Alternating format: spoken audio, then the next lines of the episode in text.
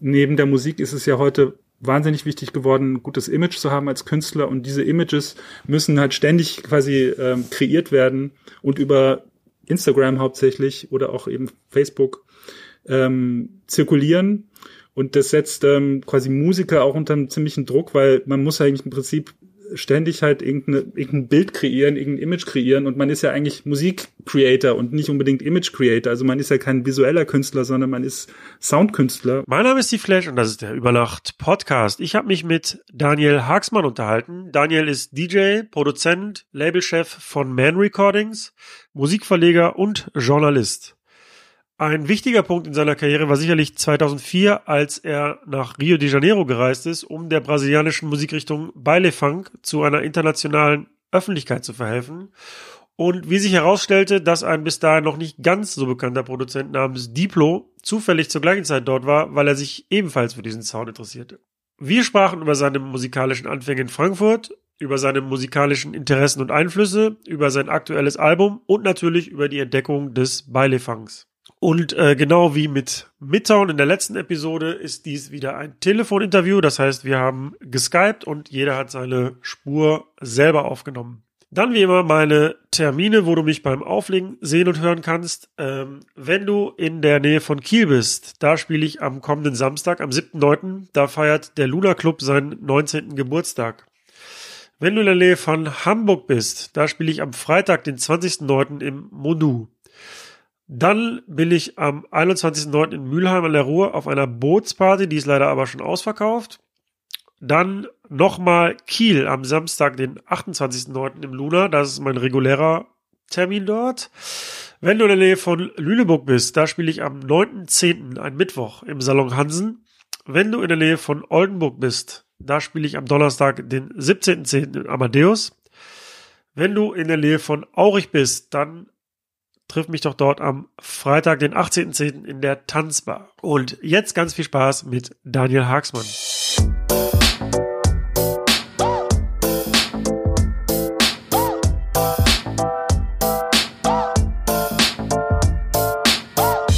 Über Nacht mit Steve Clash. Mein Name ist Daniel Hagsmann. Ich bin ähm, DJ, Musikproduzent, Labelbetreiber, Musikverleger und Musikjournalist und wohne in Berlin.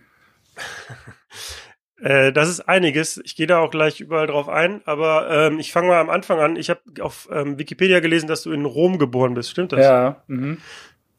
Welchen Bezug hast du zu Rom oder warum bist du in Rom geboren? Na, ich, äh, ja, zufällig, weil meine Eltern damals dort gearbeitet haben und ähm, ich habe da halt fünf Jahre gewohnt und ähm, ja, es war eigentlich eher Glücks, Glückssache, aber natürlich ähm, gehe ich immer noch sehr gerne nach Italien zurück und äh, ich spreche auch Italienisch und ähm, habe auch viele Freunde in Italien, nicht nur in Rom, sondern vor allem in Florenz und Mailand.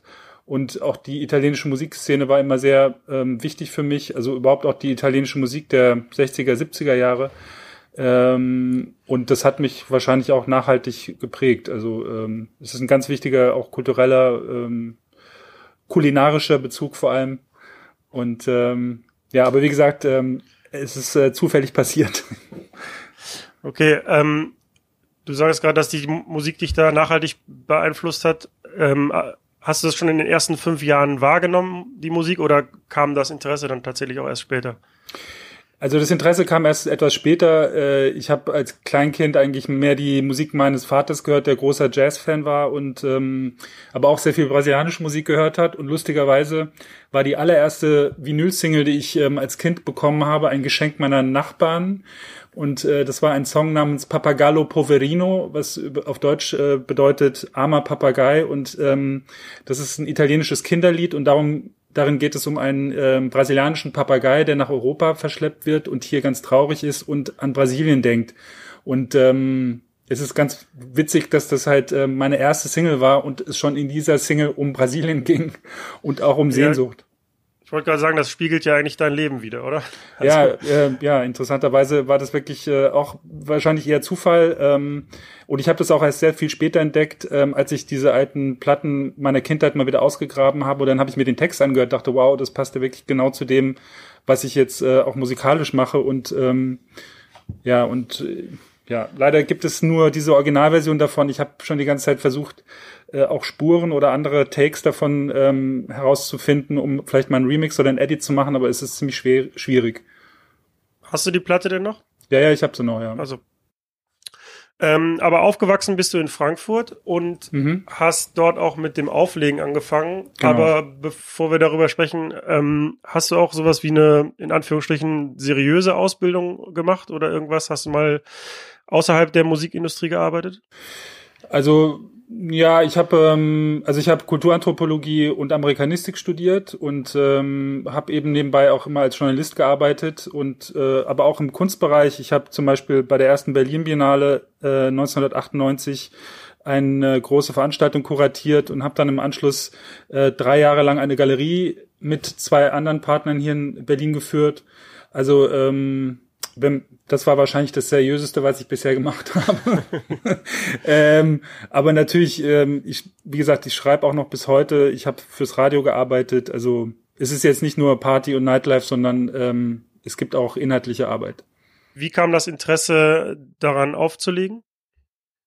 Eigentlich ähm, ja ging es in der Schule los, weil ich immer fand, dass auf den Schulpartys so schlechte Musik oder so langweilige Musik aufgelegt äh, wurde. Und ich, irgendwann habe ich gesagt, ey, lass mich doch mal bitte auflegen. Und und so ist es dann das eine zum anderen gekommen. Und ähm, das lief dann so gut, dass ähm, ich dann halt auch bei anderen Schulen auf Schulpartys gebucht wurde und äh, dann anfing in Clubs aufzulegen. Also mein erster Club, in dem ich äh, quasi regelmäßig aufgelegt habe in Frankfurt, das war die Batsch Cup. Das war in den ähm, späten 80ern, frühen 90ern so eine Art Indie-Disco, aber da wurde auch viel Reggae und auch Hip-Hop gespielt. Ähm, ich war zum Beispiel Warm-Up-DJ für Gangster äh, 1992. Äh, aber ich war auch Warm-Up-DJ für Nirvana. Die haben nämlich im gleichen Jahr dort gespielt und das war auch die musikalische äh, Bandbreite, in der ich damals äh, aufgelegt habe. Und ähm, irgendwann war Rockmusik aber ein bisschen vorbei oder auch Grunge war irgendwie ein bisschen langweilig geworden. Und es kam halt viel aufregendere Tanzmusik natürlich aus UK. Äh, also früher Jungle, äh, aber auch Acid Jazz, Raggroove, ähm, Trip Hop, die Sachen vom Mowax. Das war dann das, was ich äh, ab 93, 94 ähm, dann aufgelegt habe und zusammen mit Chantel, der heute bekannt ist als Gypsy Music Impresario, ähm, haben wir einen Club gegründet, der hieß Lisania Essay und das war ähm, das Café einer Sprachschule in Frankfurt, das dann für unsere Party jeweils immer geräumt wurde. Und da haben dann äh, über ja von 92 bis 97 quasi regelmäßig diese Partys stattgefunden und das war im techno-dominierten Frankfurt der einzige Ort, an dem halt auch alternative Dance-Musik gespielt wurde, also wo nicht der ganzen Abend nur die gerade Bassdrum äh, durchmarschiert, sondern auch eben von Reggae, Downtempo, Trip-Hop, Dancehall bis frühe Haussachen gespielt wurde. War denn schon in der Zeit in der Batsch Cup, war es da schon so, dass du gedacht hast, ich würde gern musikalisch was anderes machen, ein bisschen mehr experimentieren? Ja, ja, also es war leider schon ein bisschen musikalisch rigide. Das Rockpublikum war eben leider auch ein bisschen konservativ. Äh, also auch jedes Mal, wenn, äh, wenn ich halt Hip-Hop gespielt habe und es war eben die Zeit von Public Enemy, äh, Gangster, ähm, Ice-T, äh, und es gab ja auch damals diesen sogenannten Crossover-Sound, wo Rap-Gruppen mit Rock-Gruppen zusammen äh, Tracks gemacht haben. Das wurde irgendwie noch angenommen, aber so wie es dann irgendwie so ein bisschen in deeperen Hip-Hop ging äh, oder auch in politischeren Hip-Hop, dann war das schon ein bisschen problematisch, weil auch damals galt noch, äh, Black Music ist Disco-Music und Disco-Music ist gay und das war natürlich in den Rockkreisen leider immer noch ein sehr verbreitetes Vorurteil. Ähm, und daher habe ich dann irgendwann gesagt, okay, Schluss jetzt mit Batsch Cup, ähm, ich gehe lieber in die andere Richtung und werde jetzt richtiger Dance-DJ und so hat es quasi dann begonnen. Und ähm, wie hast du Chantel kennengelernt? Ja, durch, durch gemeinsame Freunde und auch gemeinsame musikalischen Vorlieben. Also er hat auch, er hat auch mal sehr viel brasilianische Musik gespielt, also quasi Rare Groove, äh, die brasilianische Musik der 70er Jahre. Und ähm, dann haben wir irgendwann gesagt, lass uns doch mal zusammen auflegen und es hat halt wahnsinnig gut harmoniert und ähm, ja, so sind wir halt zusammengekommen. Aber ähm, war Lissania Essay denn dann auch ja so eine bunte Mischung aus verschiedenen Richtungen oder mhm. war da schon war das schon so osteuropäisch geprägt? Nee, überhaupt nicht. Also ähm, wir haben auch immer mal wieder arabische Tracks eingestreut. Ähm, ja, Massive Attack war natürlich ganz big bei uns. Portishead, Kruder und Dorfmeister haben bei uns die ersten, die erste Deutschland-Show überhaupt gespielt, äh, 1994. Ähm, es war also musikalisch noch sehr offen und Chantal ist dann in den späten 90ern quasi, ähm, hat die Gypsy Music für sich entdeckt und ich eben dann äh, bin nach Berlin gezogen, äh, 97 und ähm, ja, und habe mich dann musikalisch in eine etwas andere Richtung entwickelt. Würdest du sagen, in der Zeit, als ihr diese Veranstaltungsreihe gemacht habt, war es noch leichter, irgendwie so Nischen zu bedienen, als es vielleicht heute ist oder Jahre danach vielleicht? Äh, es ist eigentlich gleich geblieben. Also ähm, auch heute ist das eigentlich immer noch, also das, was ich heute spiele, ist immer noch relative Nische. Ähm, ich meine, Chantal hat jetzt mittlerweile ein Live-Konzept entwickelt, also er tritt mit einer richtigen Band auf, deswegen kann er auch richtig große Bühnen bespielen. Ähm, aber wir haben immer versucht, uns auch vom Dance-Mainstream ein bisschen ähm, abzusetzen äh, und eben vor allem eklektisch zu spielen. Also diverse Tempi, diverse Styles, alles in einer Nacht. Und ähm, es war halt auch viel energetischer als jetzt zum Beispiel die House- und Techno-Sachen, die in den 90ern, vor allem in Frankfurt, sehr dominant waren. Und vor allem, es war halt längst nicht so Drogen ähm, ja, konnotiert. Also bei uns wurde halt gekifft, aber es wurde definitiv nicht gekokst oder wurden Pillen geschmissen. Das war dann eher ähm, das Spezifikum eben halt in den Techno- und Hausclubs. Spricht ja auch vielleicht ein bisschen für das Konzept. Wenn man genau. Quasi. Ähm, ja, und aus dieser Partyreihe heraus habt ihr ja dann das Label Essay Recordings gegründet. Mhm, und genau. da ist ja auch Chantels erstes Album erschienen. Genau, da ist, ähm, sind erstmal ein paar Maxis erschienen und dann eben ähm, in Kollaboration mit K7 damals äh, sein erstes oder sein zweites elektronisches Album und dann später eben halt vor allem seine Bukowina Club Compilation, die ja wahnsinnig erfolgreich war. Äh, und dann ein Jahr oder beziehungsweise zwei Jahre später erschien dann dort auch meine Compilation Rio Beile Funk Favela Booty Beats. Ähm, die erschien 2004 und ähm, ja, war auch ein überraschender Erfolg. Und ähm, als ich dann irgendwann sah, wie erfolgreich diese Musik und wie gut diese Musik auch international wahrgenommen wurde, habe ich mich dann entschlossen, eben mein eigenes Label zu gründen, Man Recordings. Und ähm, das gibt es jetzt mittlerweile ja 14 Jahre. Ähm, da komme ich auf jeden Fall gleich noch drauf. Mhm. Ähm, aber ich würde gerne noch wissen, wie bist du von dem DJ dann darauf gekommen, selber zu produzieren und selber ein Label zu gründen? Also ist ja schon beides ein großer Schritt irgendwie.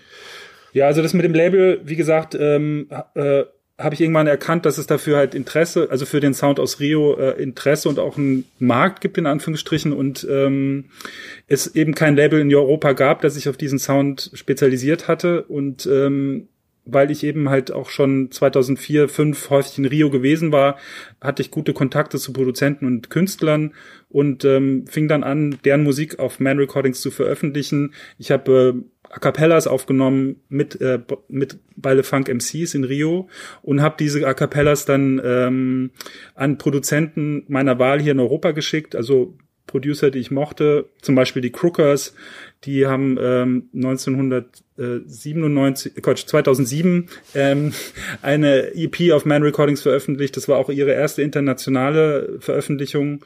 Später wurden sie ja dann bekannt mit Kid Cudi und ähm, Day and Night, äh, aber dann waren auch Produzenten dabei wie eben Seiji, äh, Scotty B aus Baltimore, Counton Sinton aus London etc. Und mir ging es bei dem Label halt immer darum, auch äh, Brücken zu schlagen zwischen dem originalen Beilefunk Sound und ähm, europäischen Produktionen, weil das Problem bei den Original Beilefunk Sachen war oft, dass äh, das wahnsinnig müllig klang, also auf wirklich ziemlich einfachem Equipment aufgenommen wurde und in den hiesigen Clubs ähm, soundmäßig nicht konkurrieren konnte mit den ja, europäischen Produktionen.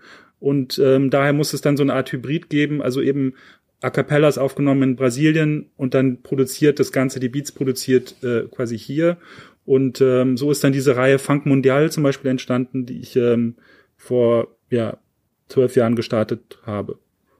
Und um den zweiten Teil deiner Frage, also ähm, das Produzieren eigener Musik ist dann auch eigentlich in diesem Zuge entstanden, weil ich eben auf wahnsinnig vielen A Cappellas saß und ähm, das ähm, softwarebasierte Produzieren dann auch eben in dieser Zeit begann. Also bis dato musste man ja dann irgendwie immer teure Sampler haben, sich ein aufwendiges Studio zusammenbauen.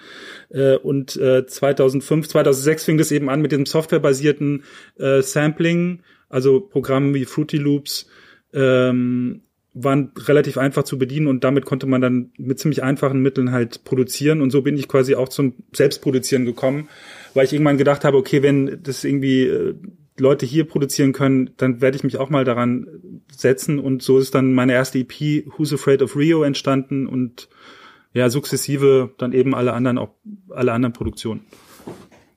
Also sah dein erstes Setup so aus, Rechner und Fruity Loops? Oder Genau. gab es noch irgendwelches Outboard oder irgendwas? Nee, es war wirklich super basic und ähm, ja, und dann später bin ich aber dann, ähm, um auch einen besseren Sound zu bekommen, äh, zu einem Engineer ins Studio, habe also quasi die Entwürfe in Fruity Loops vorbereitet und das Ganze wurde dann in einem etwas größeren Studio und mit einem Engineer dann abgemischt und äh, noch verfeinert und ähm, das hat der ganze Sache dann auch noch einen anderen Sound und äh, ja einen anderen Drive gegeben.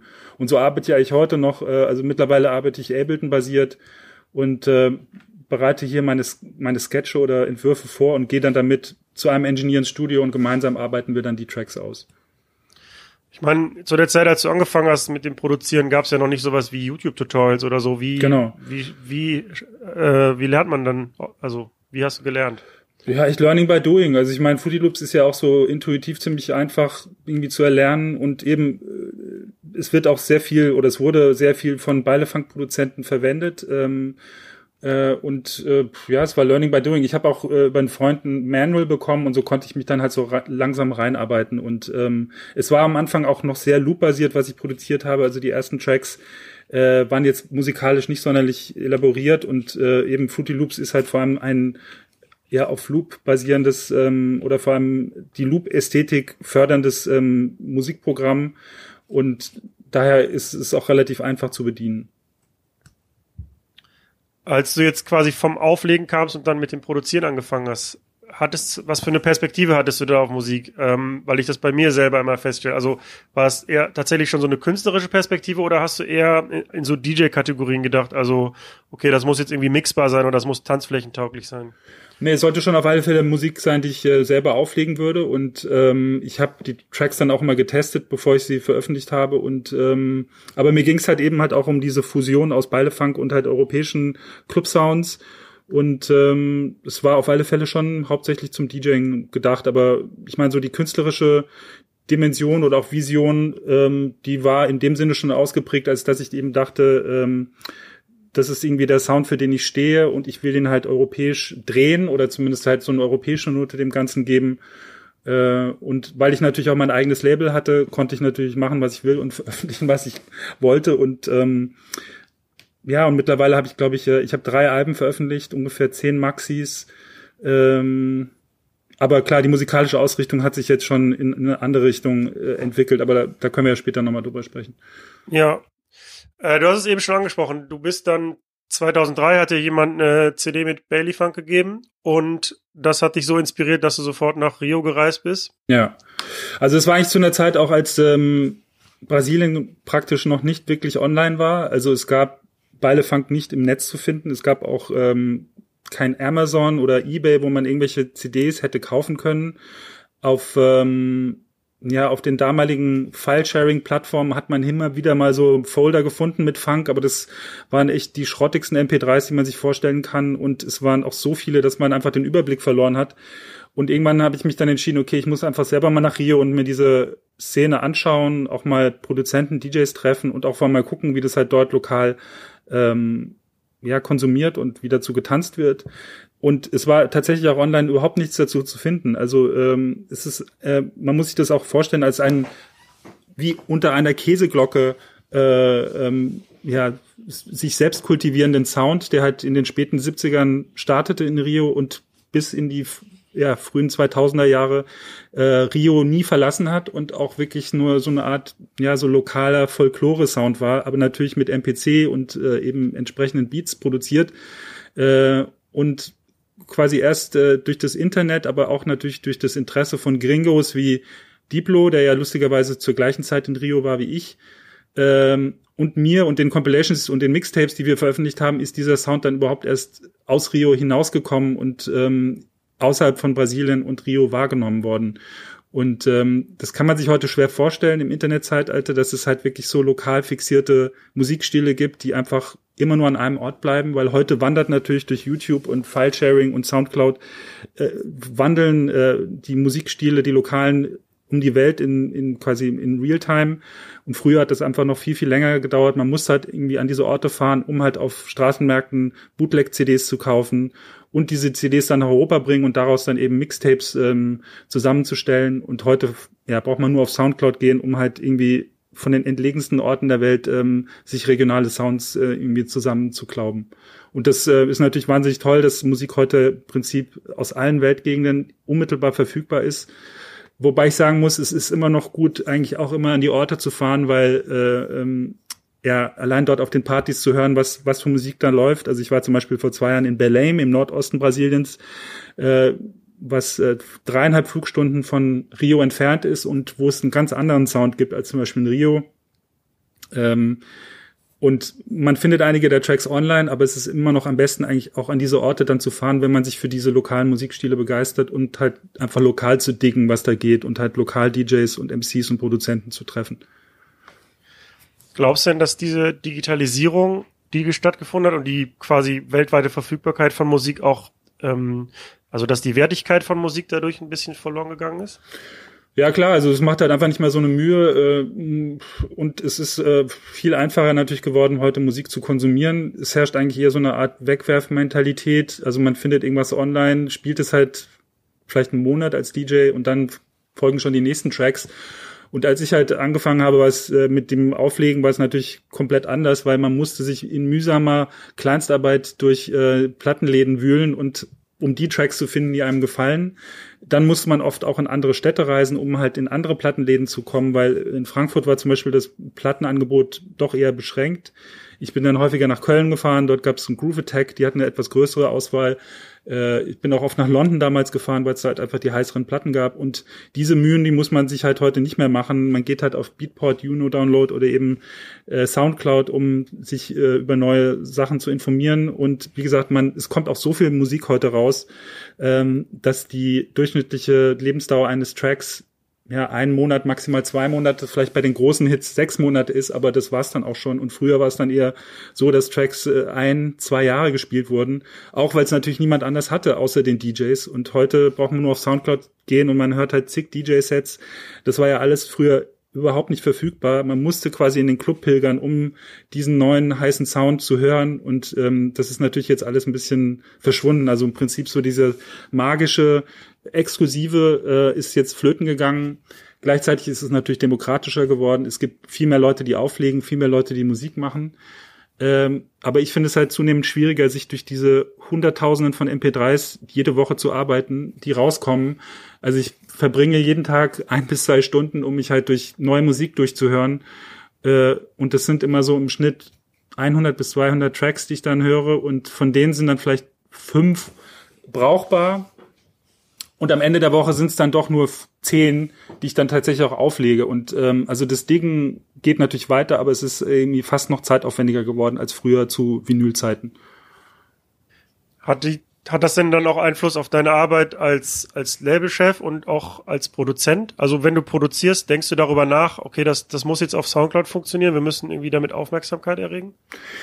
Äh, ja, das ist halt echt so ein bisschen zwiespältig. Ähm, ich habe das versucht jetzt auch ein bisschen zu trennen. Also zum einen, also ähm, die Musik, die ich auf meinem Label veröffentliche, die ist klar halt auch eher Dancefloor orientiert und ähm, funktioniert auch auf Soundcloud gut. Und das, was ich als Künstler veröffentliche unter meinem Namen, äh, hat dann schon, ist auch viel aufwendiger produziert. Also ich gehe mit Musikern ins Studio, mit Sängern ins Studio. Es sind richtige Kompositionen, es sind keine Remixe oder Edits oder so, sondern es sind einfach, also wirklich, ähm, ja, komponierte Stücke und ähm, es ist eben wahnsinnig aufwendig, das zu produzieren. Aber ich, äh, auch vor dem Hintergrund produziere ich das, um äh, etwas langlebigere äh, Musik auch zu haben, die auch besser klingt, die halt richtig produziert ist. Und ähm, ich glaube, dass ähm, ja, also die eher musikalische Version von Dancefloor Musik äh, auch eine längere Haltbarkeit und Lebensdauer hat. Äh, und vor allem, was auch Sound betrifft, äh, ist natürlich auch eine ganz wichtige Sache. Äh, man muss natürlich auch an die Zweitverwertung heutzutage denken. Ähm, ich habe ja auch einen Musikverlag und ähm, wir bringen hin und wieder Songs aus meinen Produktionen, aus meinem Musikverlag eben halt auch in äh, Film oder Werbung unter. Und da ist es ähm, auch immer extrem wichtig, dass es halt gut klingt und man natürlich auch die Rechte daran hält. Ähm, also von dem her ist es eine etwas ähm, langsamere und tiefergehende Arbeitsweise. Äh, aber klar, es ist äh, natürlich eine wahnsinnige Herausforderung, äh, in diesem quasi hyperschnellen äh, Musikzeitalter sich als Künstler immer noch zu behaupten, weil es gibt äh, ja nicht nur die Musikkonkurrenz, sondern es gibt auch die Imagekonkurrenz, weil ähm, neben der Musik ist es ja heute wahnsinnig wichtig geworden, ein gutes Image zu haben als Künstler und diese Images müssen halt ständig quasi ähm, kreiert werden und über Instagram hauptsächlich oder auch eben Facebook ähm, zirkulieren. Und das setzt ähm, quasi Musiker auch unter einem ziemlichen Druck, weil man muss eigentlich im Prinzip ständig halt irgendeine, irgendein Bild kreieren, irgendein Image kreieren und man ist ja eigentlich Musikcreator und nicht unbedingt Image Creator. Also man ist ja kein visueller Künstler, sondern man ist Soundkünstler und ähm, es ist nicht so einfach, ähm, da eben Schritt zu halten, beziehungsweise ständig da irgendwie nachlegen zu können und auch interessante Images zu äh, posten. Und es gibt ja auch viele Karrieren mittlerweile von DJs, die ausschließlich halt auf ihren, ja, quasi Instagram-Beliebtheit äh, basieren. Und ähm, das setzt natürlich ähm, ja, Leute, die sich halt ein bisschen mehr Mühe geben beim Musikproduzieren, hat schon auch ein bisschen unter Druck und ähm, das macht es deutlich schwerer. Und dann kommt natürlich noch dazu, dass ähm, man heute mit Streaming als Musiker und auch als Labelbetreiber fast keine kein Geld verdienen kann, weil die äh, Erlöse, die pro Stream an das Label und auch an die Künstler fließen, so gering sind, dass äh, erst so ab eine Million Streams es sich eigentlich wirklich lohnt, ähm, ja, Sachen irgendwie auf den Streaming-Plattformen zu haben, beziehungsweise dass erst da wirklich man in die Gewinnzone kommt das ist aber allerdings sehr schwer zu erreichen, weil es kommen ja jede Woche wie viel 80 bis 100.000 Tracks raus, auch auf Spotify. Und um sich gegen diese Tracks alle durchzusetzen, braucht man eine PR-Maschine, braucht man PR-Agenturen, am besten ein großes Label, was äh, Tracks auf Playlisten pusht. Ähm, man braucht irgendwie eben gute Images, man braucht Musikvideo, äh, um sich abzuheben von den ganzen anderen Tracks. Und ähm, das ist halt auch alles eine Frage der Finanzierung, wie man das halt alles äh, finanziell stemmt. Und ja, also es gibt also verschiedene, ja, wie soll ich sagen, negative Seiten des, dieses neuen Streaming-basierten, Instagram-fixierten Zeitalters. Gleichzeitig hat man aber auch irgendwie ein globales Publikum, was man früher in der Form nie hatte. Also ich bin letztes Jahr zum Beispiel in Asien getourt. Ich war in China, Südkorea, Malaysia und Singapur.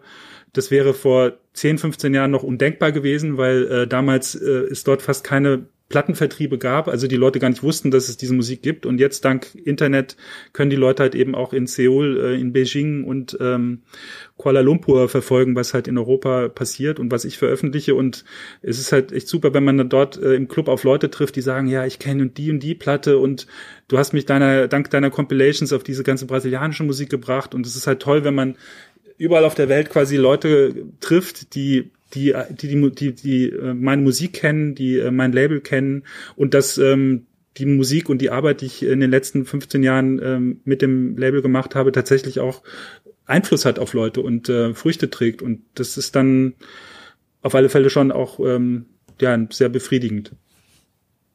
Ja, nachdem du dann in Rio warst, hast du die, ähm, die Compilation Rio Bailey Funk Favela Booty Beats rausgebracht. Mhm. Und wenn ich das richtig verstanden habe, hat die ja dank der Tatsache, dass Diplo zur gleichen Zeit ähm, sich für die Musik interessiert hat, dann auch relativen Erfolg gehabt. Wann bist du denn dann zum ersten Mal auf Diplo getroffen oder wann habt ihr beide festgestellt, dass ihr zufällig gleichzeitig irgendwie dort wart und das entdeckt habt? Ja, das war dann im Spätsommer 2004. Also ähm, ich habe äh, damals ähm, Roots Maneuver interviewt in Berlin und ähm, äh, der Labelmanager damals war Etienne Tron, der dann später dieses ähm, Projekt äh, Secus gestartet hat.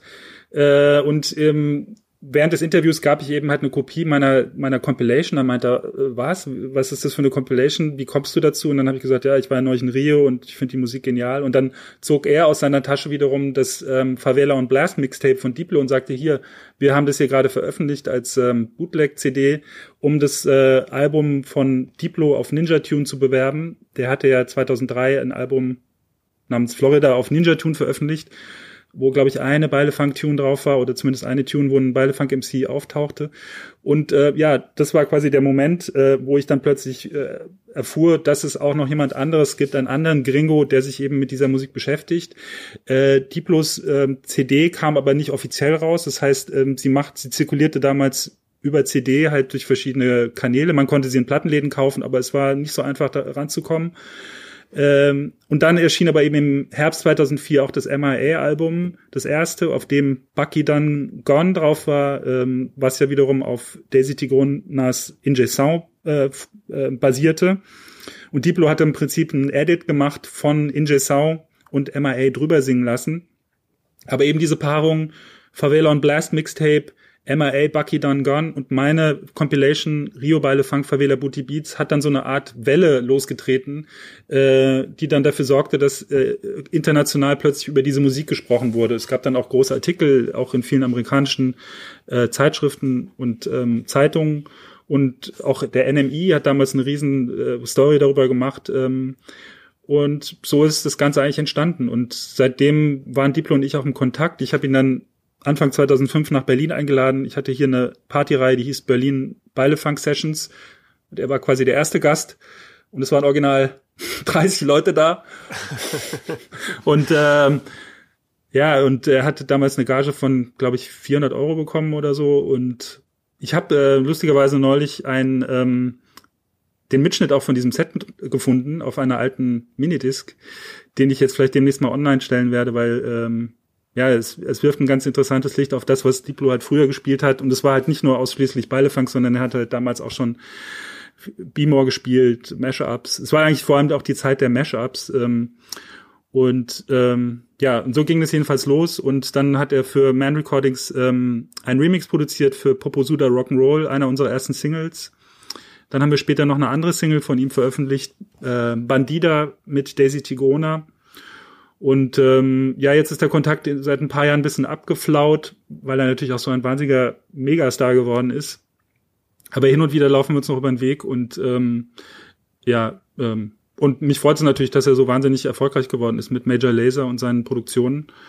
Und ähm, ja, zu viel zu Diplo.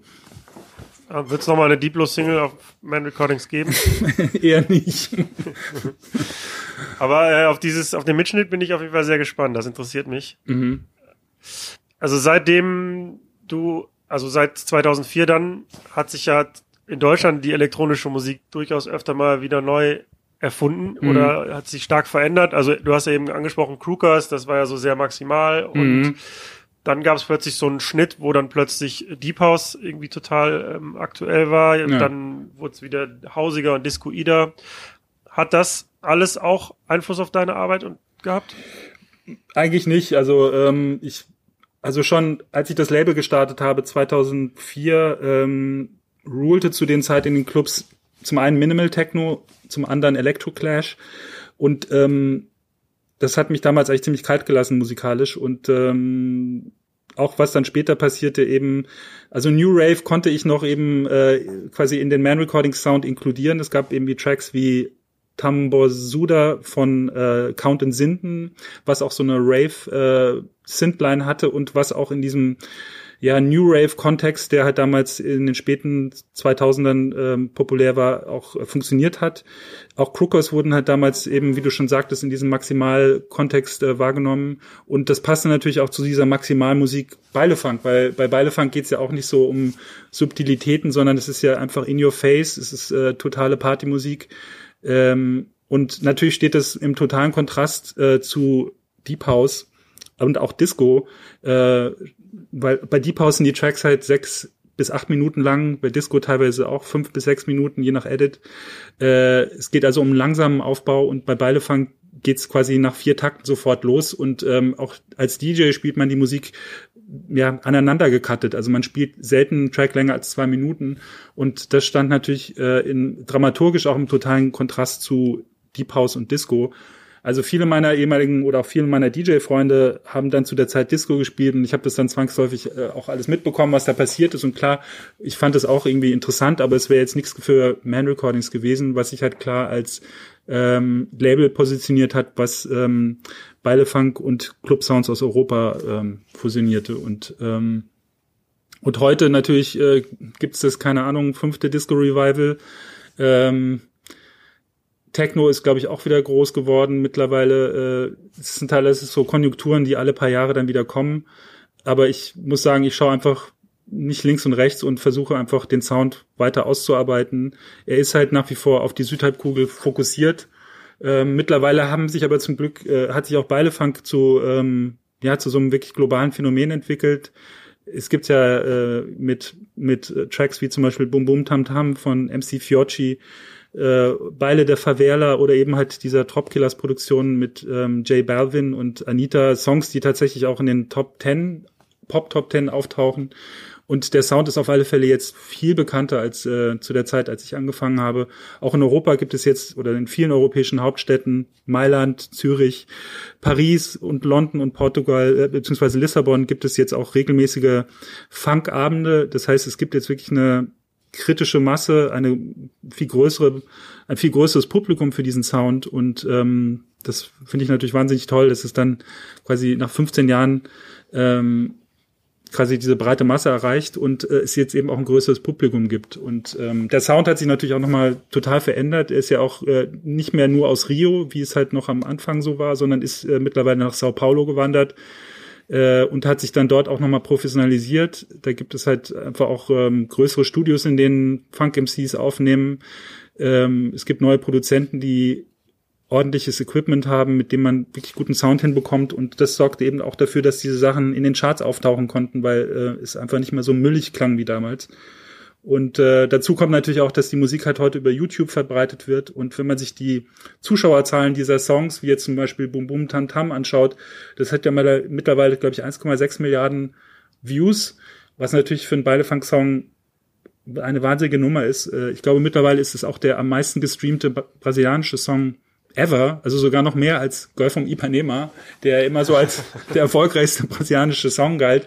Ähm, und ähm, ich bin sicher, es werden in den nächsten Jahren noch einige Tracks folgen. Und es gibt ja eben halt auch äh, spanische und aber auch äh, amerikanische Rapper, die eben halt auf diesen Beilefunk-Zug jetzt aufspringen und halt äh, ihre Version davon machen. Und ich finde es super, weil ähm, das habe ich mir eigentlich immer erträumt und jetzt findet es statt und ist toll zu sehen, dass sich das jetzt so entwickelt hat. Glaubst du, das wird sich auch noch weiterentwickeln? Auf alle Fälle, auch gerade jetzt eben in Kombination mit dem äh, kommerziellen Erfolg von Afrobeats und ähm, aber auch den Sounds, die aus Angola kommen. Da gibt es halt äh, wahnsinnig viele Überschneidungen und eben auch auf vielen Partys werden sowohl Afrobeats als auch Beilefunk zusammengespielt, zusammen gedacht und daraus entstehen dann halt wieder neue Hybride und ähm, das finde ich eben auch wahnsinnig spannend. Natürlich gibt es jetzt auch äh, Trap-Adaptionen von Beilefunk oder eben halt Fusionen zwischen Trap und Beilefunk. Und ähm, es ist nach wie vor wahnsinnig in Bewegung. Es ist total antinostalgisch, was auch für mich ein wichtiger Punkt ist, weil Disco zum Beispiel ist it's all about Nostalgie, it's all about ähm, die Golden Days in den späten 70er, frühen 80er und äh, im Beilefunk und auch in den Afrobeats geht's ja wirklich nur um die Jetztzeit und ähm, überhaupt nicht um äh, den Blick zurück. Und das finde ich eigentlich auch ziemlich erfrischend, weil viele der Musikstile, die wir halt speziell hier in Berlin in den Clubs hören, also auch im Berghain, ähm, mein Techno ist jetzt seit 30 Jahren irgendwie around. Und mich wundert es oft, dass die Leute immer noch so total drauf einsteigen. Ich versuche das ja immer so ein bisschen zu vergleichen, ähm, wenn man sich vorstellen würde, man wäre 1980 in einen Club gegangen äh, und der DJ hätte irgendwie Doo-Wop und äh, quasi frühen Rock'n'Roll gespielt, dann hätte man das 1980 ziemlich komisch gefunden, zu einer Zeit, als irgendwie Kraftwerk und Hip-Hop gerade irgendwie groß wurden. Und so ist es im Prinzip mit Techno heute auch. Also es gibt seit über 30 Jahren und es gilt immer noch als der heißeste Scheiß, aber ich finde es halt ähm, ja eigentlich auch ein bisschen stehen geblieben, künstlerisch und musikalisch. Aber das nehme ich auch durchaus bei anderen Musikrichtungen wahr, dass die sich immer wiederholen und dass auch im Klar. Club tatsächlich immer die Classics äh, immer noch besser funktionieren und ich mich das auch tatsächlich ein bisschen ärgert, weil auf der anderen Seite, wie du schon gesagt hast, kommt so viel neue Musik raus und ist auch verfügbar für alle. Warum, warum dann dieser Rückschritt? Ja, das frage ich mich auch. Ja, es ist halt wahrscheinlich auch ein bisschen halt einfach so der Common Sense und halt Songs, auf die, die dann halt alle kennen und auf die sich dann alle einigen können. Und das ist natürlich dann das Dilemma des DJs, äh, dann halt so eine Balance zu finden aus äh, neue Tracks vorstellen, neue Styles versuchen einfließen zu lassen, aber gleichzeitig natürlich die Crowd zu entertainen und jetzt nicht ähm, jetzt nur auf quasi Seminar machen, wo man die neuesten Tracks vorspielt, sondern man muss ja auch irgendwie den Club irgendwie äh, rocken. Und das ähm, ist natürlich dann immer so die Frage, wie, wie man das halt macht. Ähm, was ich noch wissen wollte, nachdem ihr quasi ja dann die Käseglocke gehoben habt in mhm. äh, Rio und das dann plötzlich international zu hören war, ähm, wie hat sich das auf die Künstler in Brasilien ausgewirkt und wie haben die das wahrgenommen? Also die haben sich wahnsinnig gefreut eigentlich, dass es Gringos gibt, die sich dafür interessieren, weil die Musik war ähm, in Brasilien speziell wahnsinnig stigmatisiert, weil sie galt als, als Musik der Favela, also der, der armen Gebiete, der armen Leute und auch ähm, des ähm, ja, Drogenhandels. Äh, aber also Diplo und ich oder zumindest die Gringos, die anfangs involviert waren, ähm, haben die Texte nicht verstanden und das hat uns natürlich dann auch in dem Sinne befreit, weil wir ähm, die Sprache nur als Sound wahrgenommen haben und auch den sozialen Kontext, aus dem diese Musik stammte, jetzt nicht so unmittelbar verstanden haben. Also wir wussten zwar, okay, die Partys finden hauptsächlich in den Favelas statt, ähm, aber wir waren halt vor allem begeistert von der Art und Weise, wie gesampelt wurde, wie darüber gesungen wurde, die Macht des Tamborsaus, also des ähm, damals, damals äh, dominierenden Beats. Ähm, und äh, für die brasilianischen oder die, die Künstler des Beilefunk war, war quasi dieses Gringo-Interesse schon insofern wichtig, äh, als dass ähm, es den auch quasi den brasilianischen Musikjournalisten und auch den brasilianischen Medien zeigte, dass halt irgendwas an dieser Musik sein muss, was was sie selbst nicht verstanden haben. Und, ähm, und oft ist es auch in Brasilien so, dass wenn, äh, wenn quasi brasilianische Musik von Gringos wertgeschätzt wird, dann ist sie überhaupt erst relevant. Ähm, also das gibt's ja auch in Deutschland oder auch in Europa viel, dass der Prophet nichts gilt im eigenen Land und das kann man im Falle von Beilefunk auch so sagen. Äh, und als dann quasi Artikel auftauchten in der New York Times oder auch äh, in der Süddeutschen in, ähm, und man davon in Brasilien Wind bekommen hat, dann haben sich auch viele Musikjournalisten gedacht, was finden die Gringos an dieser Musik?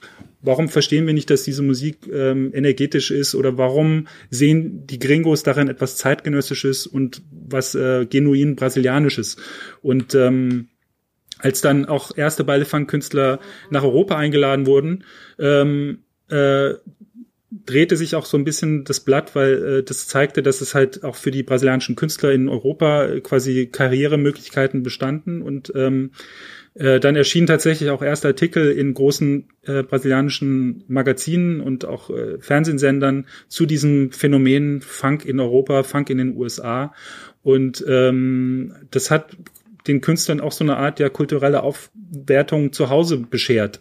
Und, ähm, und tatsächlich kann man heute sagen, dass Funk jetzt mittlerweile äh, gesellschaftlich anerkannt ist. Ähm, es gibt natürlich immer noch weiße Mittelschichtsleute, die sagen, ja, Funk ist irgendwie die Musik der Kriminellen, aber dann, wenn man sie abends auf irgendeiner Party trifft, äh, tanzen sie besoffen dann doch auch noch zu Funk und singen halt mit, weil natürlich diesen Songs kann niemand entkommen, die laufen rund um die Uhr äh, in Autoradios im Fernsehen, auf YouTube. Äh, jeder kennt äh, die großen Beilefunk-Kids in Brasilien und ähm, ja, äh, um sich halt natürlich sozial abzugrenzen, äh, wird halt immer noch gesagt, ja, es kommt aus den Favelas, I don't like it, aber eigentlich äh, am Ende ist es mittlerweile auch im Mainstream angekommen und ist eigentlich weitgehend akzeptiert.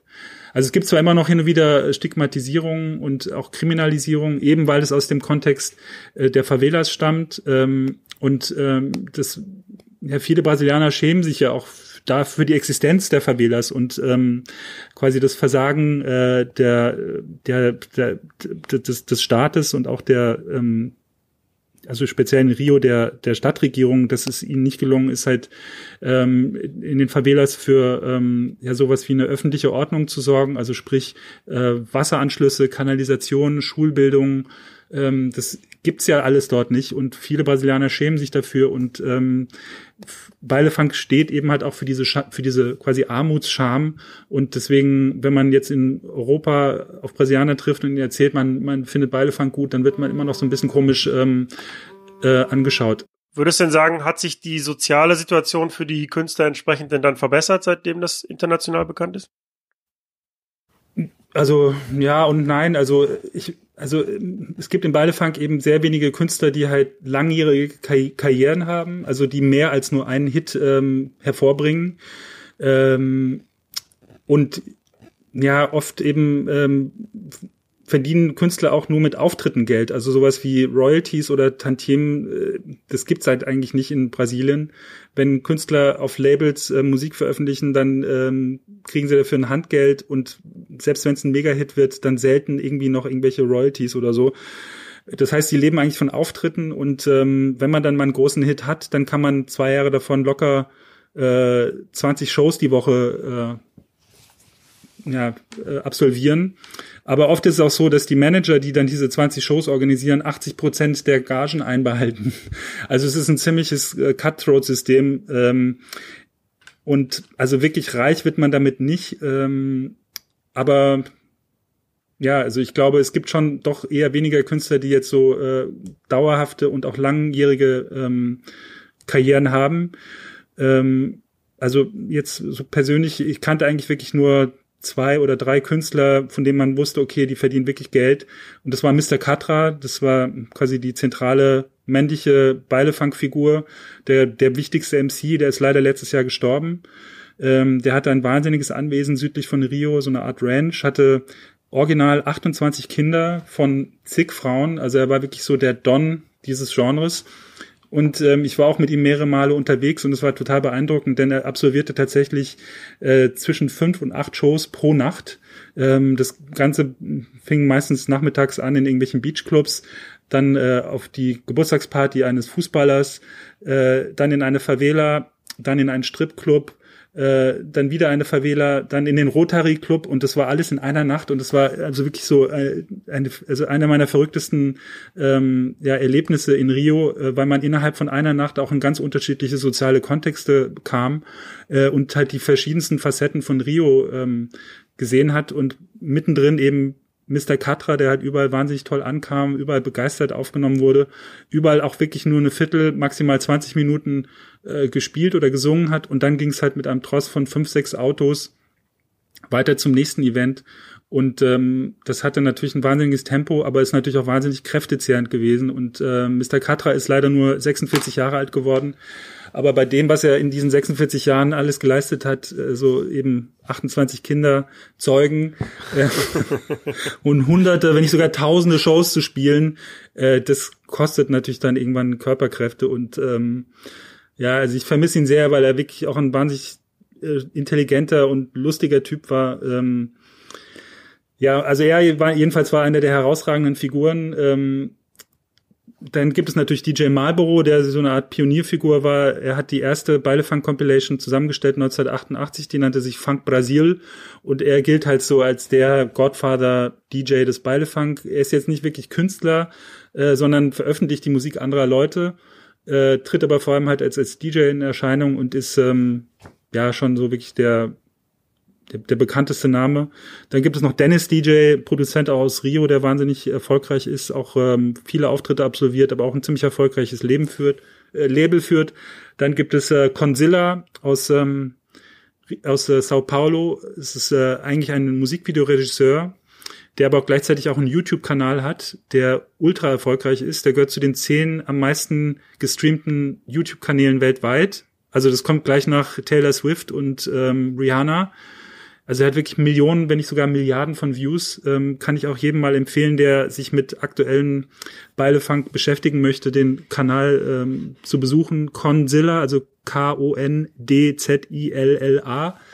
Conzilla war es auch, der Bum Bum Tam Tam rausgebracht hat und der im Prinzip jeden Tag vier Songs rausbringt ähm, und pro Woche, glaube ich, 10 bis 15 Musikvideos dreht. Also einen irren Output. Und er hat halt so ein totales Imperium geschaffen. Aber es ist eben halt basiert in Sao Paulo und ähm, Sao Paulo ist halt nochmal eine ganz andere Businessnummer als in Rio, weil in Sao Paulo auch die brasilianische Musikindustrie sitzt äh, und halt auch viel mehr Geld zirkuliert als in Rio. Ich würde jetzt, bevor wir zum Ende kommen, nochmal über dein aktuelles Album sprechen. Mhm. Das ist Anfang des Jahres erschienen, wenn ich mich ja. recht entsinne. Und das heißt With Love from Berlin. Mhm. Sag doch mal, was die Idee dahinter war. Ja, die, die Idee war hinter, dass ähm, ich wohne jetzt mittlerweile 20 Jahre in Berlin und mir ist äh, aufgefallen in den letzten Jahren, dass Berlin halt immer internationaler wird. Äh, als, ich, als ich hergezogen bin, äh, Ende der 90er Jahre, gab es halt ein paar Amerikaner, ein paar Kanadier, aber es war ansonsten eine ziemlich deutsche Stadt. Ähm, und äh, na klar, es gab eine große türkische Community, die aber sich hauptsächlich in Kreuzberg und Schöneberg oder im ehemaligen Westberlin befand. Ähm, aber Mitte und Prenzlauer Berg, wo ich damals gewohnt habe oder wo ich heute immer noch wohne, war ich so strictly German und strictly white. Und äh, jetzt hat sich das in den letzten Jahren halt extrem verändert. Es wohnen halt wahnsinnig viele Leute eben halt aus Südamerika, speziell aus Brasilien, in Berlin. Ähm, es gibt viele Migranten aus dem südlichen Afrika und jetzt nicht nur Migranten, die aus politischen Gründen herkommen, sondern auch einfach, weil sie Künstler sind und, Berlin, und die offene liberale ähm, Atmosphäre von Berlin schätzen. Und äh, ich wollte das, äh, diese veränderte Lage auch äh, zum Thema meines Albums machen und ähm, eben mit diesen Künstlern, die aus den verschiedensten Erdwinkeln nach Berlin gezogen sind, Musik produzieren und quasi vor, vor der eigenen Haustür auch mal zu dicken, was es an internationaler Musik in Berlin gibt. Weil die Jahre davor bin ich halt immer in alle möglichen Städte äh, der Südhalbkugel gereist, also nicht nur Rio oder Sao Paulo, sondern auch eben nach Luanda in Angola oder Maputo in Mosambik oder Johannesburg, um halt dort nach äh, lokaler Musik zu schauen. Und irgendwann dachte ich, okay, es gibt mittlerweile so viele internationale Leute in Berlin, ich kann eigentlich auch mal hier schauen, was hier alles geht und ähm, bin dann halt auf Leute gestoßen wie Denge, Denge, Denge. Das ist so ein peruanisches ähm, Digital-Cumbia-Duo, die schon seit Jahren in Berlin leben. Äh, auf Sängerinnen wie Sibeli, eine brasilianische Sängerin, die äh, schon in den späten 90ern, frühen Nullerjahren sehr erfolgreich war in Brasilien, die schon Musik gemacht hat mit äh, Tom Waits, ähm, Bebel Gilberto, Björk etc. Also eigentlich ein totaler Superstar, den aber in Berlin leider niemand kennt. Ähm, dann habe ich Tracks gemacht mit äh, Tiki Man, der schon seit ein paar Jahren in Berlin lebt, ähm, früher in den späten 90ern mit Rhythm and Sound, äh, ja, so eine Art Techno-Reggae ähm, erfunden hat. Ähm, dann ähm, ist ein Track drauf mit Robert Owens, äh, einer Chicago House-Legende, äh, der auch schon seit ein paar Jahren wohnt. Und Keziah, die wiederum die Tochter ist von Zap Mama, die äh, in den 80er und 90er Jahren sehr erfolgreich ähm, ja, afrikanische Musikelemente mit europäischen Sounds verknüpft hat. Also es gibt eben halt eben diese ganze Bandbreite an internationalen Sounds, ähm, die hier in Berlin zirkulieren und ich habe sie versucht eben in einem Albumformat äh, zu absorbieren und zu kanalisieren und ähm, so sind halt neun Tracks entstanden. Äh, es ist ein bisschen mellower, als was ich als DJ auflege, aber mir war auch mal wichtig, so eine Art entschleunigte Version ähm, dieser ganzen tropischen Sounds zu, ähm, zu komponieren und zu produzieren. Ähm, eben halt auch vor dem Hintergrund, weil ich denke, dass halt langsamere Musik eine andere, längere Lebensdauer hat als jetzt äh, die schnellen DJ-Tracks, ähm, die man dann halt nach zwei Monaten wieder wegwirft. Denkst du, dass es auch zukünftig so der Stil sein wird, in dem du Musik produzierst und kompilierst? Also, dass es nicht mehr so den Fokus auf DJ-Musik ist? Oder ist es jetzt temporär? Das war jetzt eigentlich eher temporär. Also, es kommt jetzt auch noch mal eine äh, Remix-Version des Albums raus, wo eben halt eher club-orientierte Versionen der Albumtracks zu hören sind. Ähm, aber ich, ehrlich gesagt, weiß ich noch gar nicht, was ich jetzt in nächster Zeit veröffentlichen werde. Ähm, ich bin jetzt im Februar, März 2020 für zwei Monate im Rahmen eines Goethe-Institut-Stipendiums in Bahia und ähm, erforsche dort die musikalischen Verwandtschaftsbeziehungen zwischen Luanda, also der Hauptstadt von Angola, und ähm, Bahia. Und vermutlich werden sich daraus dann wieder neue Tracks und Kompositionen oder Produktionen ergeben. Ähm, dann erscheint nächstes Jahr noch eine Compilation auf BBE mit Edits, die ich gemacht habe in den letzten Jahren. Und äh, ja, also es wird wahrscheinlich beides sein, sowohl clubtauglich als auch irgendwie hörtauglich. Aber wohin es jetzt genau gehen wird musikalisch, das kann ich jetzt ehrlich gesagt noch nicht sagen. Grundsätzlich äh, frage ich den Gast immer am Ende des Interviews, ähm, wie es mit ihm weitergeht, wie es musikalisch weitergeht, hast du ja gerade schon beantwortet. Mhm. Ähm, wie wie sieht's mit deiner DJ-Karriere aus? Wie sieht's mit dem Label aus? Ja, also auf dem Label werde ich ähm, jetzt vermehrt Musik aus Berlin veröffentlichen oder zumindest ähm, versuche ich Musik hauptsächlich aus Berlin zu veröffentlichen, aber auch ähm, Musik aus angrenzenden europäischen Ländern. Zum Beispiel erscheint jetzt äh, Anfang Oktober eine Single von einem Produzenten aus Mailand, der heißt Chrono, ähm, der zusammen mit einem MC aus Florenz, MC Ninjinho, ähm, einen italienischen Beilefunk-Track gemacht hat. Und ähm, der Track hat mich wahnsinnig begeistert, weil ähm, es funktioniert sowohl musikalisch als auch sprachlich. Weil jetzt Beilefang zum Beispiel in deutscher Sprache finde ich, äh, das hört sich sehr holprig an, weil Deutsch einfach eine sehr sperrige Sprache ist. Aber Italienisch äh, und Beilefang, das funktioniert ziemlich gut. Und es gab ja auch in Beilefang immer sehr viele Tracks, die ähm, Versatzstücke zum Beispiel von Mafia-Musikfilmen verwendet haben. Also es gab schon immer auch so eine so einen Kontext aus ähm, Beilefunk und italienischen Sounds. Und eben, das erscheint auf Man Recordings jetzt im im Anfang Oktober. Dann arbeite ich gerade an der Single mit Coco Maria, mit der ich ja Anfang des Jahres äh, den Song La Añoranza veröffentlicht habe. Ähm, Coco Maria ist eine mexikanische, mexikanische Plattenauflegerin, die äh, zwischen Berlin und Amsterdam pendelt. ähm, was erscheint noch? Ähm, eine Single von Mara, einer Sängerin aus Genf, die auf Französisch rappt. Das sind zumindest so die Sachen, die in nächster Zeit geplant sind. Äh, also der Fokus ist eher halt auf äh, quasi Tropical Sounds, aber aus Europa und auch in verschiedenen Sprachen. Und wie geht's als DJ weiter? Ja, also eben, äh, es ist eine weitere Asientour geplant, äh, jetzt im Winter, dann im Frühjahr eben Brasilien und im Anschluss an die Compilation von BBE ähm, wird es auf alle Fälle auch noch ein paar DJ-Gigs geben und auch eine Tour. Aktuell mache ich ein bisschen ruhiger, weil ich äh, jetzt gerade an einem Buch schreibe über ähm, ja den Trans-Europe Express, wie aus dem Trans-Europe Express der Trans-Atlantic Express wurde.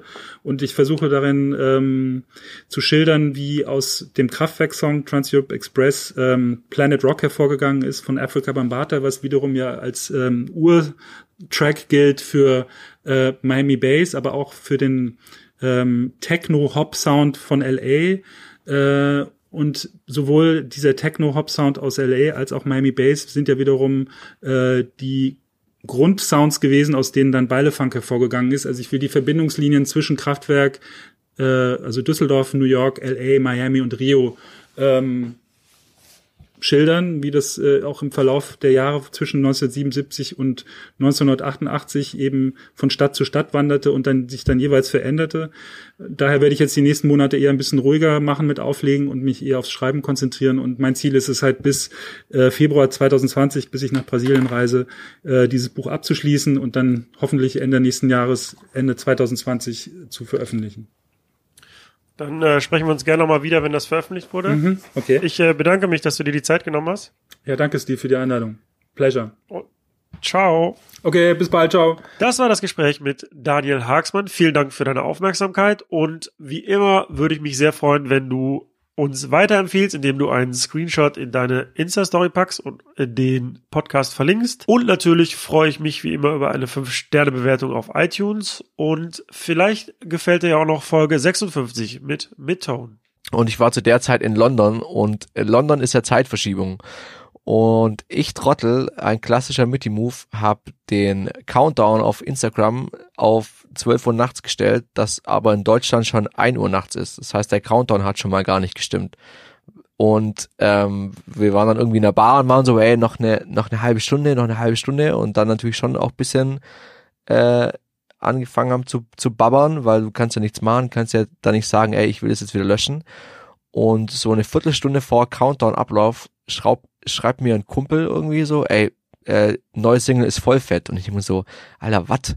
Äh, woher, also erstens, dem habe ich es nicht ge geschickt und woher weiß er das? Also was geht? Und überlegt dann so und überlegt dann so, merkt dann so, ja fuck, ich trottel, wir haben einfach Zeitverschiebung und die ist schon einfach eine Dreiviertelstunde jetzt online und ich habe noch keinen Post gemacht so.